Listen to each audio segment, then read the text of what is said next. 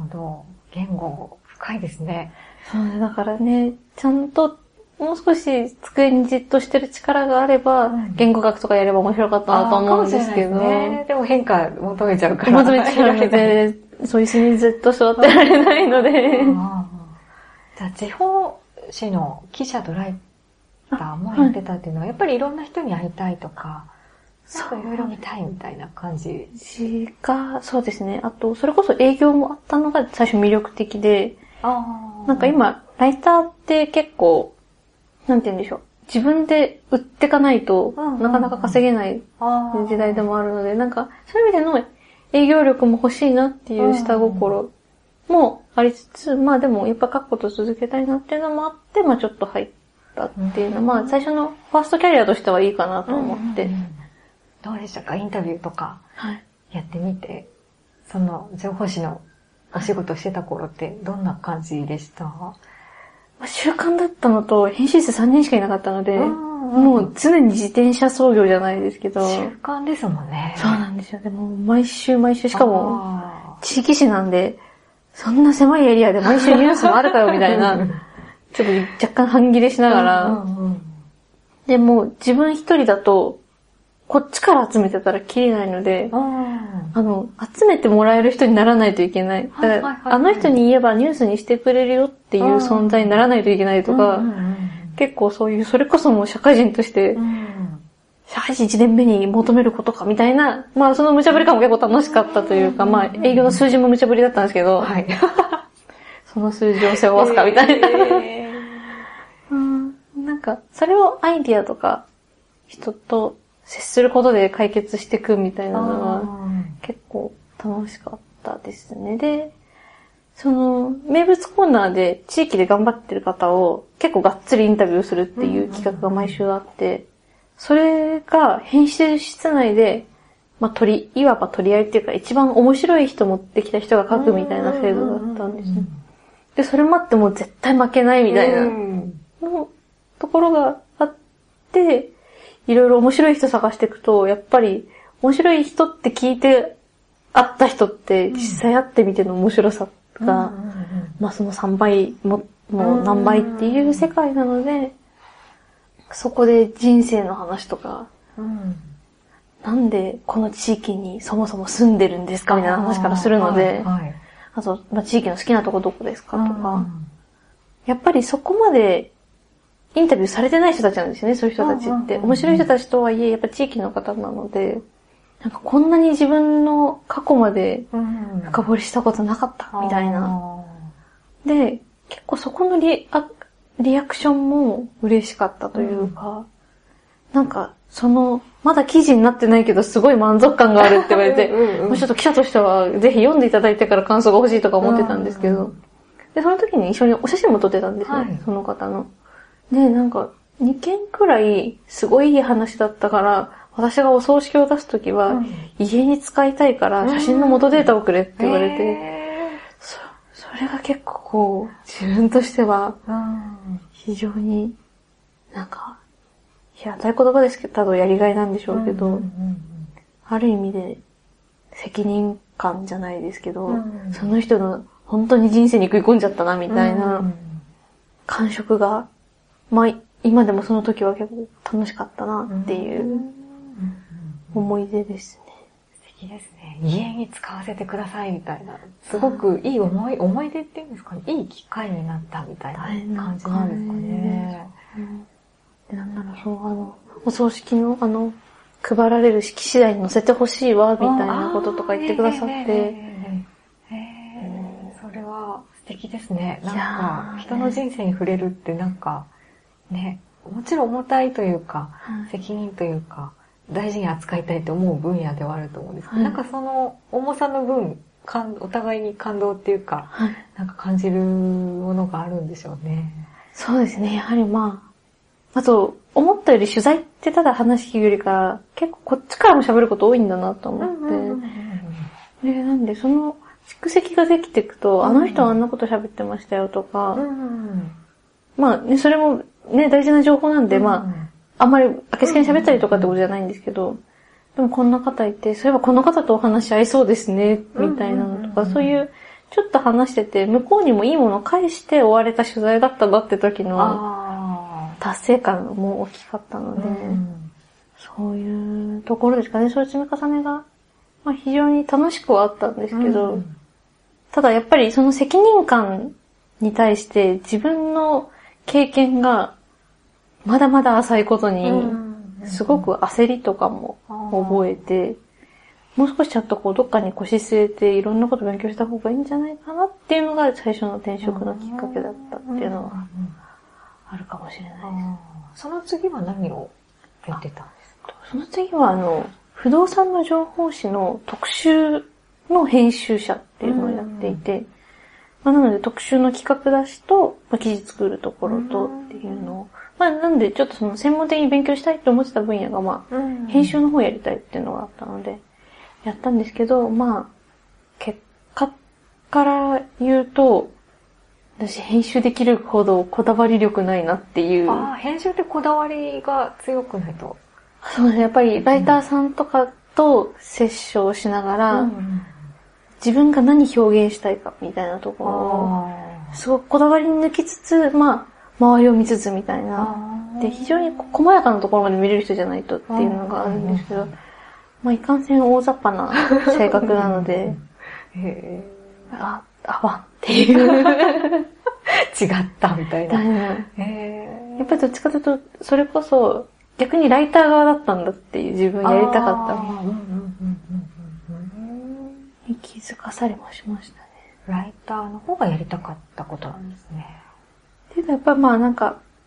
あの、編集とライターの大きな違いって、お題があるかないかだと思うんですね。編集ってお題作る側なんですよ。で、ライターはお題があって、それに対していかに面白いものを作るかで、どっちかというと、今、まあ自分で話すとそそうだなって思うんですけど、こ作る側だなっていうう、んでもそれもなんか、途中だんだん、まあこっちが、こうなかなか成果出せないみたいなところもあって、上司も分かってたんでしょうね。なんかまあ、20代のうちはいろいろできるからみたいなことをもうおっしゃっていただいて、で、あとあなた多分作りたい方だと思うよ、みたいな。ああ、そんなこと言ってくれる上司だったんですね。はい、もう非常に、もうその方も非常に魅力的な人だったんですけど、まあね、あの、酔っ払うと、うんはっちゃけちゃうところも非常に面白くて、あの、理系なのに編集の道に進んだ方だあ、ったのでか。へ何かと例えが理系絡みというか、へあの、記事っていうのは細胞で、みたいな。ーあ、面白い。はいみたいなミトコンドリアだ、みたいな。えみたいな。へで私は結構理系あ、ですよね。だったのでうんうんうん。言わんとすることがわかるというかうんうんうん、これは葉緑体なんだよって言われたら、ですよねみたいな。なんかそもそもちょっと面接でそこで気があって入れてもらったみたいなとこあったんですけど、はい。へえ、それは面白いですね。面白い。だからもう、そ、その時の人とも今でもご縁、ご縁があったりとかっていうのはああ、いいですね。ありますね。へうんうんだから、まあよく、いい転職、悪い転職って言いますけど、なんか、なんて言うんでしょう。その元いた会社と遺恨残して辞めるのは、なんかあんまりいいいい転職じゃないんだろうなっていう。でも逆に、そうでないといろんな方と縁が広がるので、うんなんかそういう転職だったら別にまあ、まあ若干こう、自分がそうだから、そう思い込みたいところもあると思うんですけど、うんまあいい転職なのかなって思でったりとか。なんか次の職場行っても前の人と仕事の縁がある人ってたまにいますよいね。まあそれってすく、ごく素敵って思いますけどね。私多分それないと生きていけない感じです。へえ。いや、素敵だなぁいいですね。なんかすごくいいアドバイスっていうか、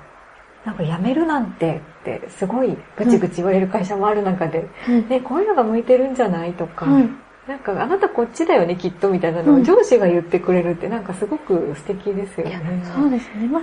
契約だったっていうのもあるとは思うんですけど、うんはいでそもそも期限付きの契約だったんで、まあそれを3年やるか、まあちょっと更新しないかみたいな話ではあったんですけど、でも、なんて言うんでしょう、そういうところをごまかさずに伝えていただけたのは、非常にありがたかった。まあちょっと当時ね、なんか、使えないって言われてるようで辛い気持ちもあったんですけど、うんうんうん私はその後はそういう方向性で仕事を選んでたんですかそうですね。で、やっぱりまあ、あと編集の一番ちょっと自分でネックだったのが、うんやっぱり椅子にじっとしてる時間が長いというのがあって。で、いや、なんか結構取材とか多いのかなって思ってたんですけど、勝手なイメージで。どっちかというと、こう、机に向かって、うんうん企画考えてる時間の方が長く、じゃあ、編集と、まあその前営業やってたんで、営業とか一回戻ってみるのもありかな、みたいなのを考えるときに、いろんな仕事とか見れたら面白いかな、みたいな、うん。すごい安直な考えだったんですけど、それで求人の会社に入っ求人の広告を扱ってる会社に入って、まあ、ずっと広告は好きなので、うん。で、入って、まあちょっと一年、あ、一年じゃないや、半年うん営業やってました。えー広告好きなんですね。はい、広告が結構好きで、えーそれは、うんどんなところがっていうか、なんでというか。それもルーツが結構高校生の頃で、はいはい高校生の頃に、あの、教科書で読んだ、あの、広告の刑事上学っていう論説があって、はい。あの、広告って、なんか、出会うことをすることだみたいなお文章だったんですけど、うん。世の中にあるものを買うっていう行動だったりだとか、使うっていう行動に持ってく、その、つなげる部分が広告だよっていうような話で、で、あと、刑事上学っていわゆる、まあ、見えないものに価値を生んでいく世界みたいなのに、すごい幼い考えですけど、それすごくないみたいな。うん。ね。え なんか何もなくても、はい。そこから物を生み出せるって結構すごいじゃんっていう、うん。まあ結構安直な考えだったのかなとは今でも思うんですけど、まあでも結構なんかそういう意味では、広告面白いなっていうのと、広告ってそれこそ受けの世界じゃないですか。どれだけ受けるかみたいな。多少炎上しても受けるみたいな、今、世の中で。っはい。ていうのがあったので、なんかまあ、広告で何か伝えるみたいなところはずっと好きですね。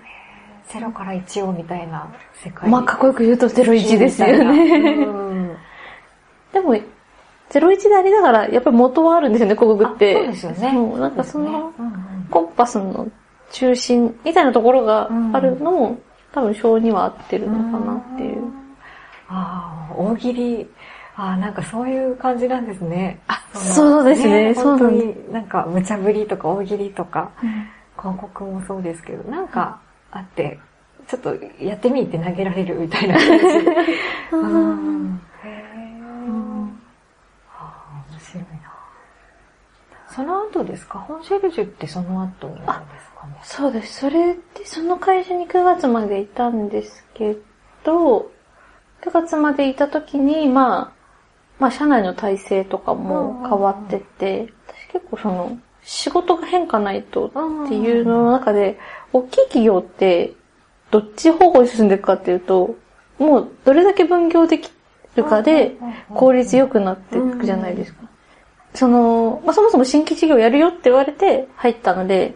結構変化いっぱいかなと思ってたら、大企業ってこんなスピードで固まってくんだっていう、うん。まあそれ見れたのは非常に面白かったんですけど、うんなんかそこでちょっとこう、そこではないなぁみたいなのと、あとまあちょっと、まあすごく率直に言っちゃえば上司との折り合いも悪くって、うんうんそれで、その頃に、それこそ、他の媒体を見るようになる、まあ仕事から見るんですよね、やっぱり。うん。うんうんあの、それこそお仕事百科さんだったりだとか、あの、ウォンテッドリーとか、うんいろいろ面白いツールも出てきたり、あとリンクドインとか、うん。なんかそれを見てるときに、ちょうど、ウォンテッドリーで、まあ本の、本シェルジュの募集も出てて、で、まあそもそも、本シェルジュ自体も、あ、そこで言うとそうですね、本シェルジュに知ったきっかけが、まあちょっと前からやってた、その、お使いもいただいている、その本を選ぶサービスっていうところの知り合いの方からそういうなんか面白い人いるよってのを聞いてて気にはなってたけど、あんまり深く考えてなかったなと思ったら、なんかその、ウォンテッドリーで会いに行け行けるみたいなの出てたんで、あ、これは会いに行くしかないみたいな感じで、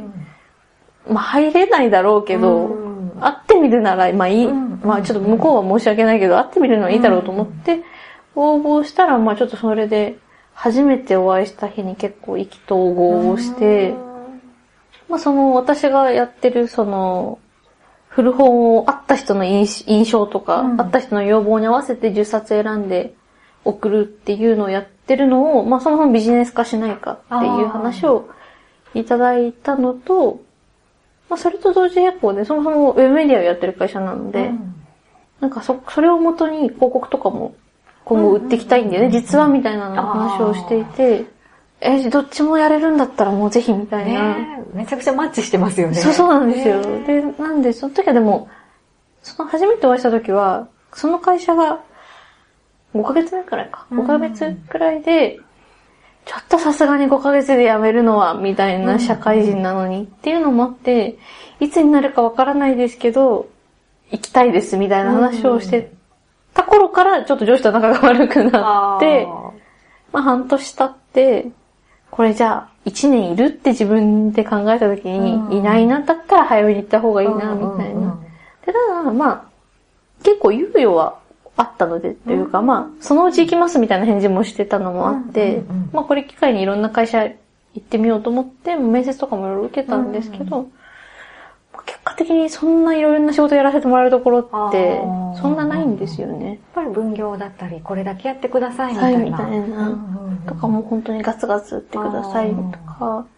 で、ベンチャーでも結構役割分担してるところ多くってなんか実はめちゃくちゃ恵まれた環境なんじゃないかみたいな先っぽいし、みたいなのもあって、結構心決まってからは動くの早いタイプなので、あ、じゃあちょっと急になっちゃったんですけど、1ヶ月後いいっすか？みたいな感じで。で、10月に入社して、今ちょうど1ヶ月ちょっとだったかなって感じですね。どんなところで意気投合したんですか？まあなんかやっぱ本で育ててもらったっていう思いから始めたサービスっていうのが、うん。私も結構なんか自分でそう思ったことなかったんですけど、うん。それが結構しっくりくるところがあって、うん。自分も本で育ててもらう、まあ本のな中身で育ててもらう。うん。まあ、で、その方はどっちかというと、こう、もう、それこそ、漁師の職業だったから、そのお金で食べさせてもらったっていうのもおっしゃってましたけど、私はちょっとどっちかというと、こう、心の成長のところは本に育ててもらったなっていうのがあったので、その考え方は、まあ面白いなっていうのと、あの、その場で結構事業、こういう事業やったら面白いかも、こういう事業やったら面白いかもみたいなのが、面接の場で結構ポンポン出てきて、これは絶対なんか、で、やあやろうやろうみたいな感じで言ってくださったので、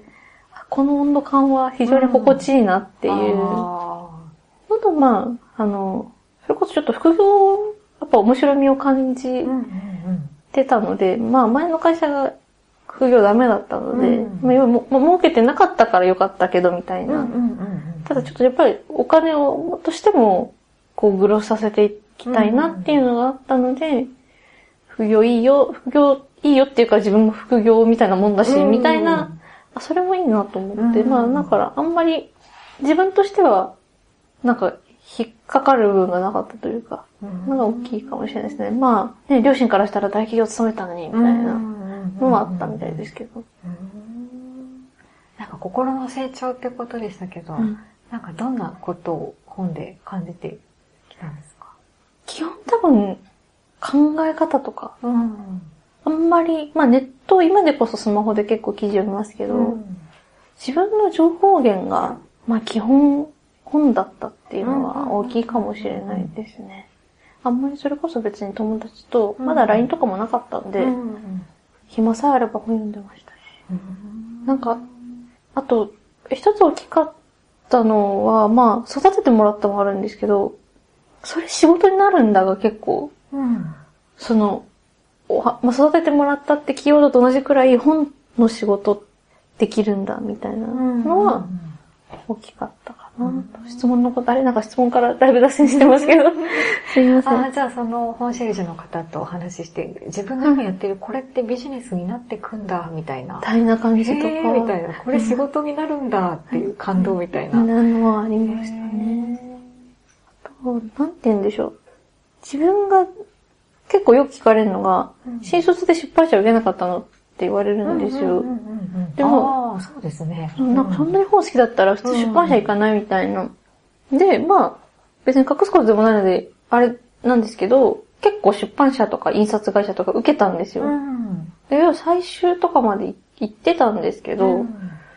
軒並み落ちまして、なんか、結構どこでも行ってたのが、すでにあるものがめちゃくちゃ面白いから、それを大きくしたいですみたいな話をしてたんですね。で、今の出版の業界ってそれあんまり関係され、私があんまり業界勉強してなかったので、うん歓迎されないというか、うんなんかどっちかというと、どんどんどんどん新しいものを見つけて、興味関心を持って、それを、なんて言うんでしょう、コンテンツにしていける人みたいなのが、いわゆる編集者に求められること。まあ、それこそ漫画家さんの発掘とか。それでないと産業が育っていかないじゃないですか。で、それを、多分、正直に最終面接とかだと言っちゃってたのが、多分落ちた原因だろうなっていうのがあって、でも本って色褪せないコンテンツなのになっていうのがあるので、そこの考え方が結構一致したっていうのはありうんますね。なんかすごい素敵なサービスになってきそうですね。いや、もう、そうですね頑張ってっていう感じですけど。なんか、き副業にも楽しみをはい。覚えてて、なんか感じてってことでしたけど、なんかどんなところに、やっぱりいろんなもの見れるとか、いろんな世界観知れて楽しいとか、そういう感じですか？そうですね。あと、やっぱり、なんて言うんでしょう。まあ、プロではありますけど、会社ではないので、うん。そういう人との接し方って、なんか非常に柔軟性があるというか、私がその今副業でやってるのが、エクセルの個人指導っていうのをやってるんですけど、あの、よく言われるのが、パソコン教室は通ったんです、みたいな話を聞いて、私もともと始めたきっかけとしては、パソコン教室とかも通ってないけど、なんか教室に行くのがちょっと怖いような人たちが来る想定で、まあ、タイムチケットの方で出してたんですけど、そういうのなくて、もうそういうのは通ったんです。でも、それがあまり自分の解決になりませんでした。っっていう方の方が多いんですね、今、リピートしてくださってる方って。で、聞くと、やっぱり、授業って、これをやりますって決まっててそれを順番に教えていくっていう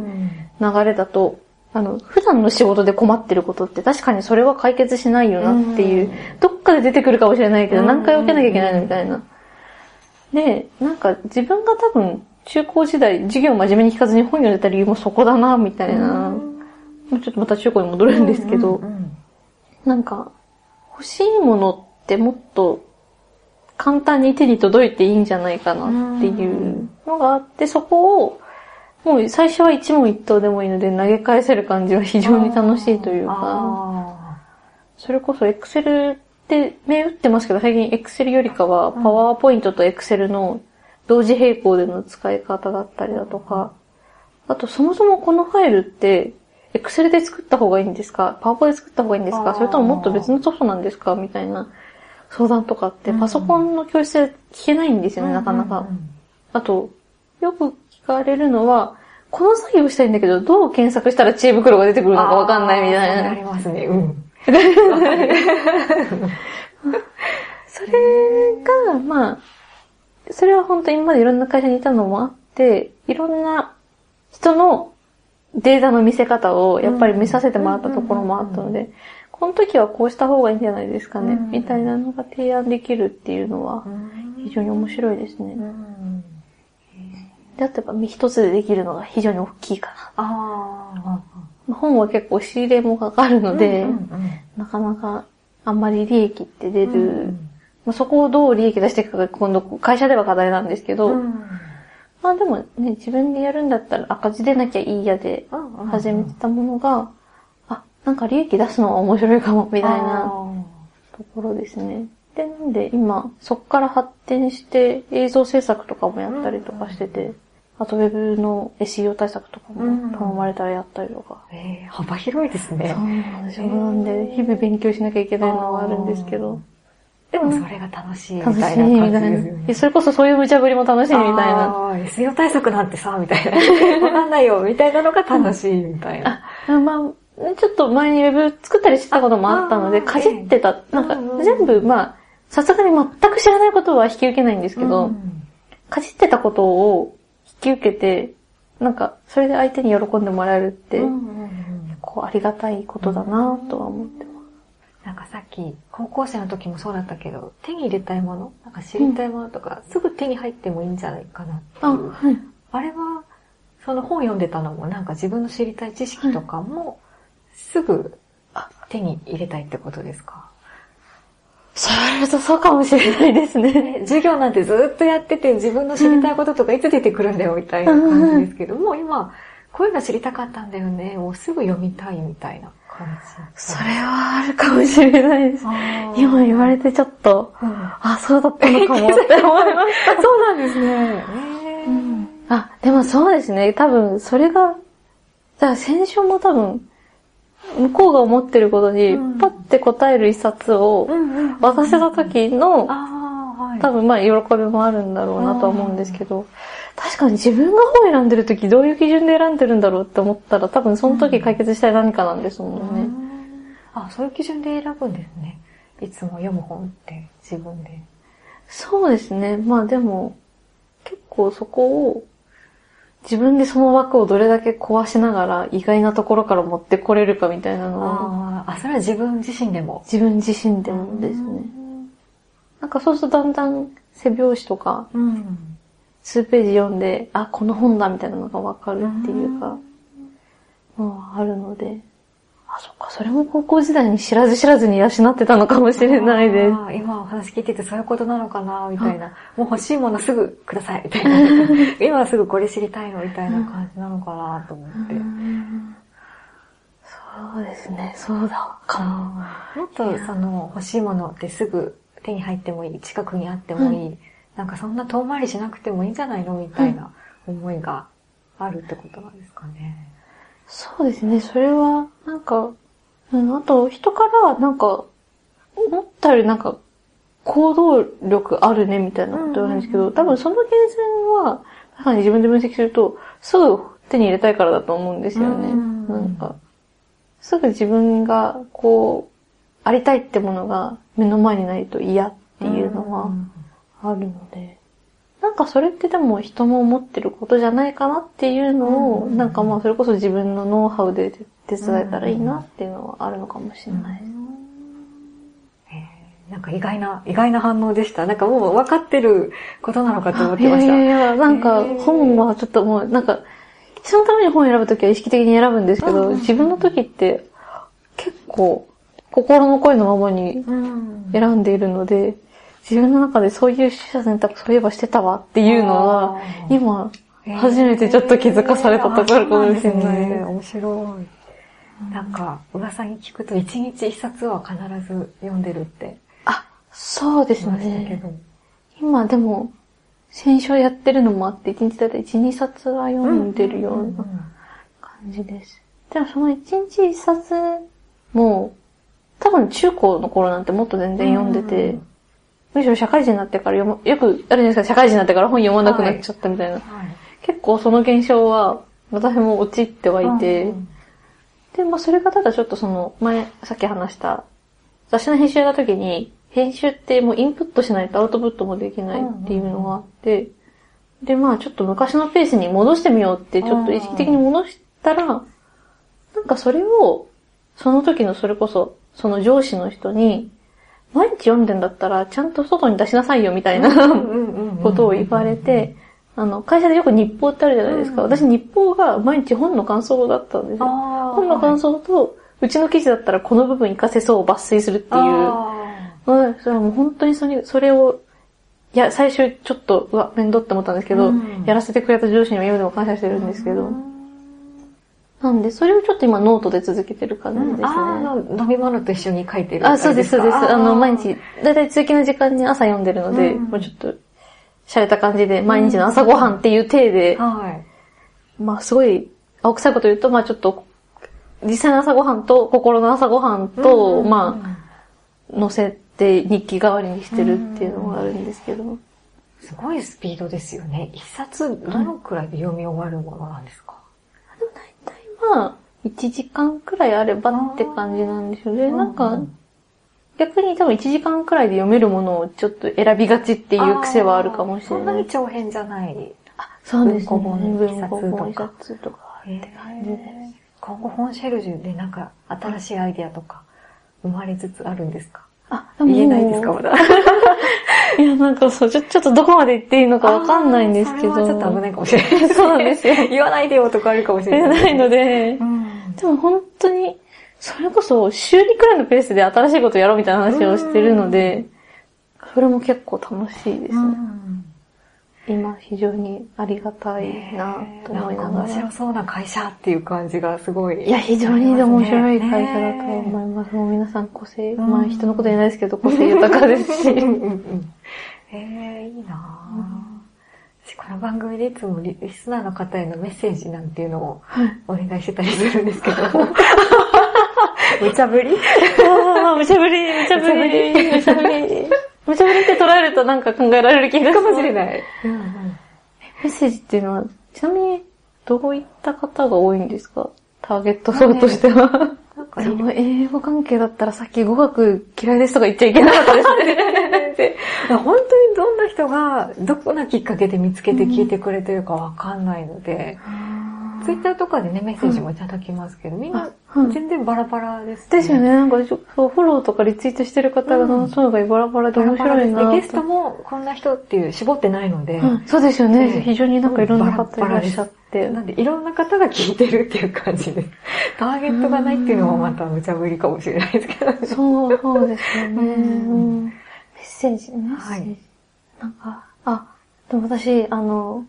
ウォンテッドリーって登録するときになんか自分のキャッチコピーみたいなのをつけるんですよ。それでちょっとその、まあ私がずっと好きなドイツ文学であの、果てしない物語ってね、ネバーエンディングストーリーの元になった作品なんですけど、それの中で、何時が欲するがままをなせっていう言葉があって、それが自分の心情というか座右の銘みたいなところがあって、なんか、非常に自分勝手な言葉っぽいじゃないですか、何時が欲するがままなせって。でも、その物語の中でも、自分が欲することと、他人に欲されてることこそが本当に自分が求めてやっていくべきことだよ、みたいなメッセージ性のある話なので、うん、なんて言うんでしょう。やっぱり自分がやりたいことを人がやってほしいことにどうチューニングしていくか、みたいなところが大事なんだろうなと思ってるので、うん、それをメッセージと変えさせていただけたらと思います。なんか、なんで、あんまり多分やりたくないことやるのはもったいない気もするしなっていうのは。だからなんかやりたくなかったらやめればいいんじゃないっていうのは、非常に無責任にも聞こえるんですけど、えー、なんて言うんでしょう、その上司、それこそさっきの話じゃないけど、うん、上司が言ってくれたように、本人が合ってないことって、周りの人も多分ストレスだし、成果にもならないと思うんですよ、ね。これはすごい同じことを感じます。うん。で、そう、あと、なんか、YouTube でよく、YouTube のキャッチコピーかなんかで、やりたいことで生きていくみたいなのあるじゃないですか。多分、これからの世の中、昔は誰かが役割分担してくれたかもしれないけど、なんか、役割を自分で見つけていかないといけない時代がきつつあるのかな、みたいなのを、非常に青臭いこと言うようですけど、あるので、その中に一つこう自分の欲望みたいなことは、キーワードとしてあるのかな、なんか最近思ってみたりもする次第です。ありがとうございます。ございます。無茶ぶりしちゃいました。なんか、お答えできたらなっていうのはありますけど。でもすごい私もそう思いますね。同じです。あの、自分で役割決めていくっていうか、うん、見つけていくっていうか、うん、なんかそういう時代なんだなみたいな、それが許されてるし、逆に。あ、そうですね。で逆に、なんだろう、もうそういうふうに生きてってくださいね、みたいな感じな、ね、風潮にもなってきてるなって感じるし。なんていうか、面白いですよね。それこそ、ポケモンよく知らないですけど、大人になってからポケモン GO やったりしたんですけど、結構みんながポケモンなんじゃないかなって思う。みんながポケモン？なんかいろんな属性があって、はい、なんかそれをお互い、うん、まあ人の縁ってこう、そういう風に、お互いの、あの、なんて言うんでしたっけ、あのボール。赤と白のやつ。うんうんうん、何でしたっけね、あれ。取るやつですよね。取るやつ取るやつです。うん、うん、なんか、ああいう感じでお互い生きていく社会になるのかなって思います。まだこの図鑑埋まってないとかなってくるのかなっていう。でもなんかそういうゲームが流行る背景もきっとそういうこともあるのかなとは思いますけどね。なんか、こんだけインターネット流通してると、すっごい距離、うん、あの、心の距離が離れてた人が、意外なきっかけだったりとかするので、なんかそこにこう、働くことのチャンスとかもあるのかな、とはうん思います。しうん一つ、今更ですけど、うん。今までで非常によくお分かるかと思うんですけど、話がとっちらかり癖が ですかね。あるので、うんうんうんあの、まとめづらいだろうな、あと今更反省しました。とんでもない。いやーなんか、そうだ、もう鈴木は、裏会話って言ってあの、はい。最近ポッドキャストでも配信始めたんですけど、はいゲストの方との録音後のお話などをはい配信しているのがあるので、ちょっとそちらで引き続き録音をよろしくお願いします。はい、よろしくお願いします。ありがとうございました。ありがとうございます。